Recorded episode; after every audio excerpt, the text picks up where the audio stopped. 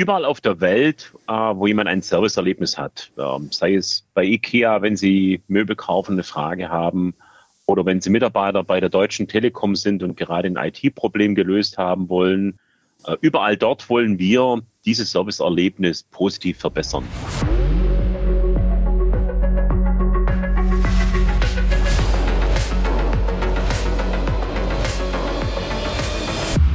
Herzlich willkommen zurück zum Anleger-Podcast des Effektenspiegel-Magazins. Mein Name ist Janine Krüger und ich freue mich, dass ihr wieder eingeschaltet habt. Das Thema Digitalisierung wird bereits seit Jahren heiß diskutiert. Und in der Corona-Pandemie zeigte sich dann, in welchen Bereichen die Digitalisierung teilweise sogar noch in den Kinderschuhen steckt. Das war die Stunde der IT- und Softwareunternehmen. Ich freue mich daher heute, Herrn Oberschmidt in unserem Podcast begrüßen zu dürfen. Er ist Vorstandsvorsitzender der USU Software AG, einem Softwareunternehmen, welches seinen Schwerpunkt auf die Digitalisierung von IT- und Kundenservices gelegt hat. Guten Tag, Herr Oberschmidt. Guten Tag, Frau Krüger. Herr Oberschmidt, könnten Sie unseren Hörerinnen und Hörern einmal so knapp wie möglich Ihr Geschäftsmodell erklären? Ja, ganz einfach. Überall auf der Welt, äh, wo jemand ein Serviceerlebnis hat, ähm, sei es bei IKEA, wenn Sie Möbel kaufen, eine Frage haben, oder wenn Sie Mitarbeiter bei der Deutschen Telekom sind und gerade ein IT-Problem gelöst haben wollen, äh, überall dort wollen wir dieses Serviceerlebnis positiv verbessern.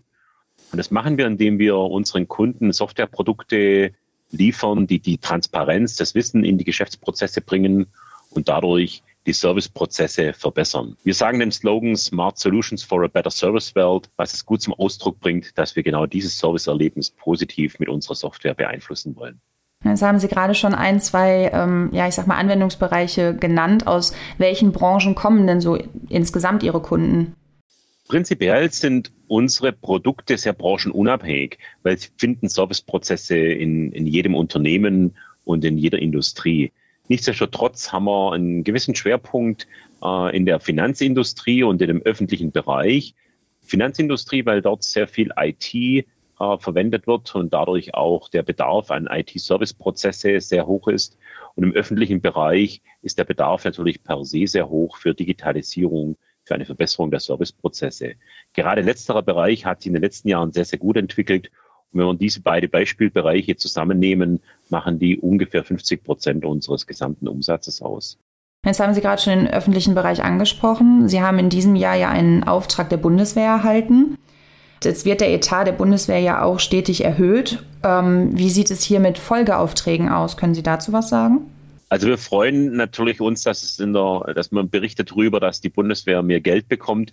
Und wir hoffen auch, dass am Ende äh, da auch ein gutes Stück vielleicht bei uns dann endet. Zunächst einmal sind wir am Anfang äh, in unserem langjährigen Vertrag, es wird ja ist ein siebenjähriger Vertrag geschlossen worden, ähm, und wir sehen jetzt schon, dass es ein sehr großes Potenzial gibt, eben diese Serviceprozesse dort noch weiter auszurollen. Und von daher gehen wir davon aus, dass wir ein gutes Potenzial haben, auch über unseren bestehenden Vertrag hinaus weitere Themen auszubauen. Aber wie gesagt, der Vertrag wurde Anfang des Jahres geschlossen, sodass wir am Beginn einer äh, größeren gemeinsamen Geschichte sind. Hm.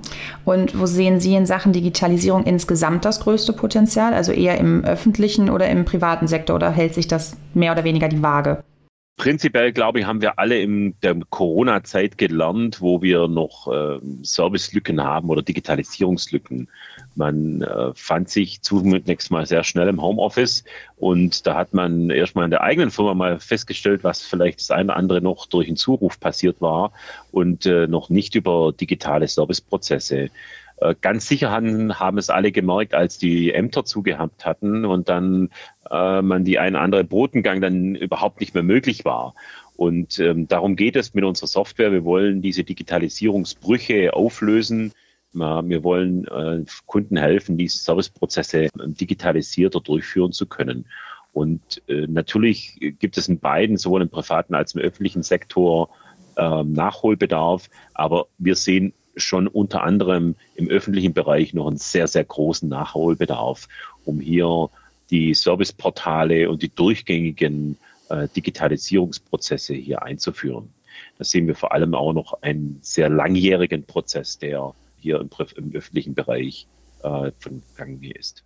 Also dürfte da in den kommenden Jahren auch nicht mit einem Nachlassen des Trends zu rechnen sein. Also in dem Bereich machen wir sehr, sehr wenig Sorgen.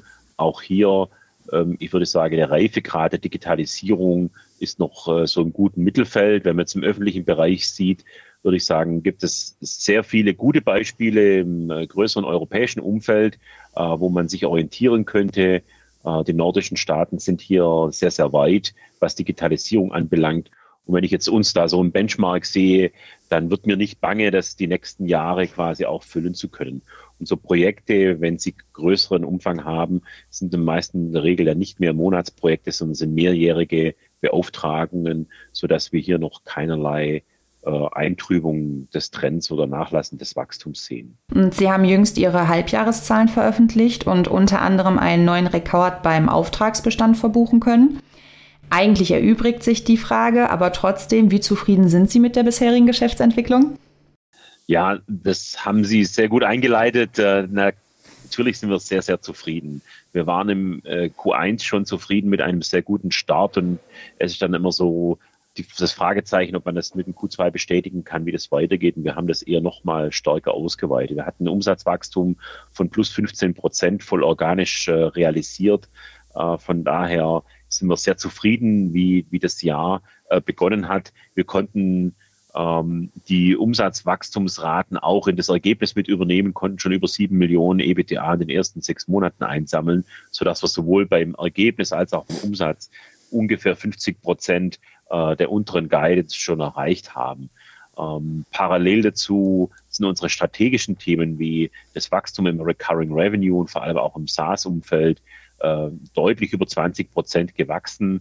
Und das sind alles Indikatoren, mit denen man hoch zufrieden sein kann, zumal die Märkte aktuell ja nicht einfach sind, äh, die Probleme in Summe äh, mit Inflation, mit Kriegssituationen, äh, mit Durchbrechung der Lieferketten äh, etc. schon sehr anspruchsvoll sind, sind wir glücklich, hier so sehr gute Zahlen veröffentlichen zu können. Haben Sie die denn auch zu spüren bekommen, also Lieferkettenunterbrechungen und sowas? Durch unser Geschäftsmodell als Softwarehersteller sind wir glücklicherweise mit sehr vielen Themen nicht konfrontiert. Automatisch müssen wir immer konfrontiert, weil ja die Kunden letztendlich damit zu kämpfen haben. Ja. Und wenn, jem, wenn jetzt ein größerer Kunde massive Probleme hätte, ähm, bei aller Digitalisierung wird er dann auch äh, quasi vielleicht dort etwas gedämpfter agieren. Nichtsdestotrotz ähm, haben wir in den Corona-Jahren gezeigt, wie resilient wir sind und jetzt auch in den aktuellen Krisen oder Problemen in den Märkten äh, konnten wir wieder beweisen, wie, mit welch hoher Stabilität und Nachhaltigkeit wir unser Geschäft nach vorne bringen. Äh, von daher sehen wir uns aktuell nicht sehr stark betroffen von diesen Themen. Und Sie haben ja auch mit den Halbjahreszahlen Ihre Ziele bekräftigt für das, für das laufende Jahr. Ähm, wie sehen diese aus? Könnten Sie das unseren Hörerinnen und Hörern noch mal kurz zusammenfassen? Ja, wir wollen äh, unseren Umsatz von 120 auf oder bis auf 120, 125 Millionen Umsatz äh, steigern. Das konnten wir, wie gesagt, dazu mit 60 Millionen im ersten Halbjahr äh, schon sehr, sehr gut äh, beweisen, dass wir hier in, in guter Fahrt sind. Und natürlich äh, soll auch äh, das Ergebnis äh, nicht unberührt bleiben. Hier planen wir das EBTA auf 14,5 bis 16 Millionen auszuweiten. Hier mit äh, ein Stück über sieben Millionen sind wir auch schon bei 50 Prozent, sodass wir für diese beiden äh, Guidance-Themen in diesem Jahr in guter Fahrt sind. Und Sie haben ähm, den Rückkauf eigener Aktien angekündigt. Könnten Sie uns dafür den Grund noch mal erörtern? Ja, also wir hatten äh, ein sehr, sehr stabiles 2021. Wir sind sehr, sehr gut in 22 gestartet. Ähm, wir haben eine sehr solide Bilanz, haben äh, liquide Mittel äh, auf neuen Rekordniveau aufgebaut und sehen uns, sahen uns daher äh, in der Lage, auch ähm, den, die eigene Aktien zurückzukaufen, um auch den Unternehmenswert für äh, die Aktionäre steigern zu können. Und äh, wir hatten als äh, Möglichkeit eben ähm, sowohl im M&A-Bereich äh, Aktien dann einzusetzen oder Mitarbeiterbeteiligungsprogramme durchzuführen oder im Zweifelsfall auch die Aktien einzuziehen. Das werden wir sehen am Ende, wenn äh, wir sehen, wie viel Aktien wir tatsächlich angeboten bekommen. Ähm, aber die, die aktuelle Konstellation ist eben sehr, sehr günstig für uns, so ein Programm eben entsprechend durchführen zu können. Und es ist, denke ich mal, auch ein klares Signal an den Markt, welches Selbstbewusstsein wir aktuell ausstrahlen und äh, mit welcher Nachhaltigkeit wir eben solche Themen dann auch gut umsetzen können. Jetzt haben Sie gerade schon den MA-Bereich angesprochen. Gibt es hier konkrete Pläne? MA ist immer sehr kompliziert in aktueller Lage. Ich meine, die, die, letzten Jahre waren gezeichnet von sehr hohen Preisen, von äh, sehr, sehr hohen Bewertungen. Ähm, die sind im Tech-Bereich durchaus sichtbar zurückgekommen. Das ist noch nicht ganz im MA-Markt durchgedrungen. Ich würde sagen, wir sind in einem konstanten Niveau, Firmen zu screenen und auch Firmen anzusprechen. Äh, und dadurch sind immer ein paar Kandidaten auf dem Tisch dadurch haben wir auch, wie gesagt, durch das Aktienrückkaufprogramm ja auch die Möglichkeit, dann Themen dort mit den Aktien umsetzen zu können.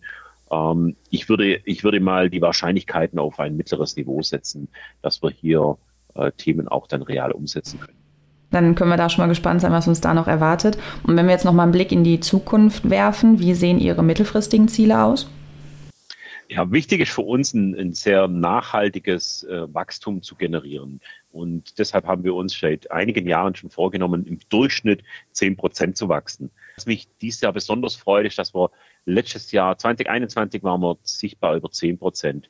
Äh, 20, 2021 waren wir einen Tick darunter und wir werden jetzt dieses Jahr, wie man schon sieht, auch wieder deutlich über zehn Prozent wachsen, sodass man eben genau dieses durchschnittliche, nachhaltige Wachstum von zehn Prozent äh, sehen kann.